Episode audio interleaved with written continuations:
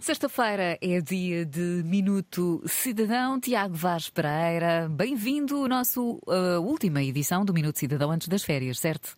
É verdade, Catarina. É isso mesmo. E hoje vamos falar Boa sobre tarde. o quê? Boa tarde, Tiago. Vamos falar sobre a interoperabilidade na administração pública. Eh, é certo que não é um dos nomes mais fáceis de dizer, não. mas é, é também certo que é uma das plataformas mais importantes para a modernização da administração pública.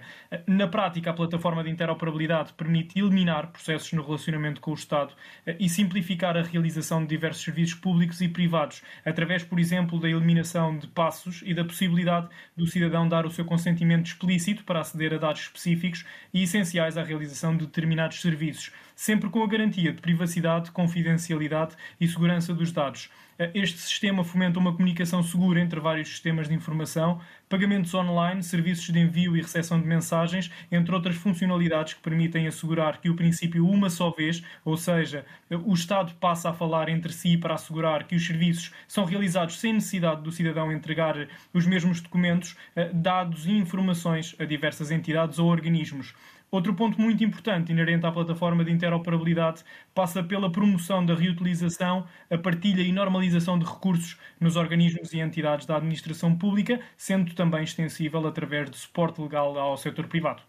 E vamos lá então saber qual é a mais-valia e ou benefícios da interoperabilidade para os uh, cidadãos a interoperabilidade de sistemas está muito associada à realização de serviços online, como por exemplo a abertura de conta desmaterializada, que pode ser realizada com campos de preenchimento uhum. automáticos. Eh, neste caso, ao dizermos que queremos abrir uma conta num banco, só precisamos mesmo dar consentimento para que os dados eh, necessários à realização deste serviço possam ser utilizados.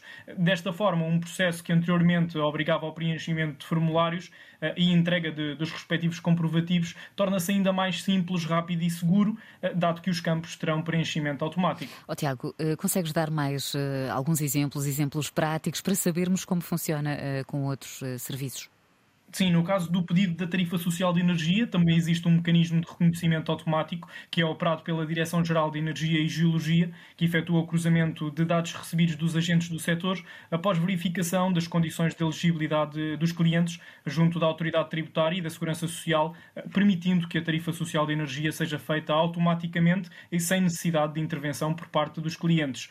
Este é o exemplo máximo do serviço automático em que nem precisamos de fazer o pedido, porque caso se verifique o cumprimento dos requisitos, a tarifa é atribuída automaticamente. Na prática, é um mecanismo que põe as entidades a falar entre si e, com isso, poupam tempo e recursos eh, e os serviços ficam muito mais simples e automáticos. Outros exemplos, que são certamente dois dos mais utilizados, o ato de renovação do cartão de cidadão e a alteração de morada uma só vez. Uhum. Eh, agora, com o consentimento dos cidadãos, os serviços podem ser realizados de uma forma praticamente automática, apenas com uma breve recolha de informação no caso da alteração de morada, por exemplo, ao efetuar a alteração de morada eh, no cartão de cidadão, esta informação é automaticamente partilhada com a autoridade tributária e as diversas entidades, evitando assim que tenhamos de realizar eh, o processo em diversos serviços.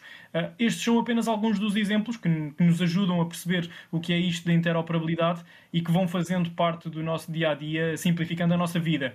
Podemos também dar como exemplos a prescrição médica eletrónica e até os SMS gratuitos relativos ao recenseamento eleitoral. E em termos de poupança, o que é que significa, Tiago?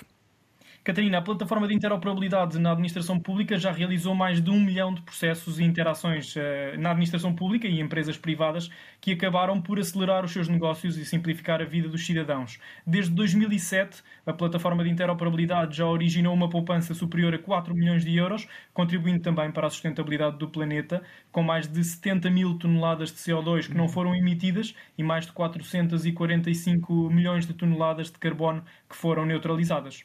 São números uh, bem uh, representativos então da, da poupança.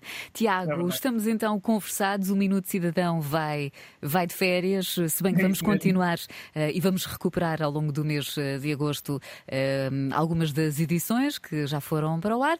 Tiago, voltamos a conversar em setembro. É assim, não é? Combinado, combinado. Boas férias então, Tiago. Obrigado, Catarina, igualmente. Tiago Vaz Pereira, da AMA, precisamente com o Minuto Cidadão, aqui na Antena 1.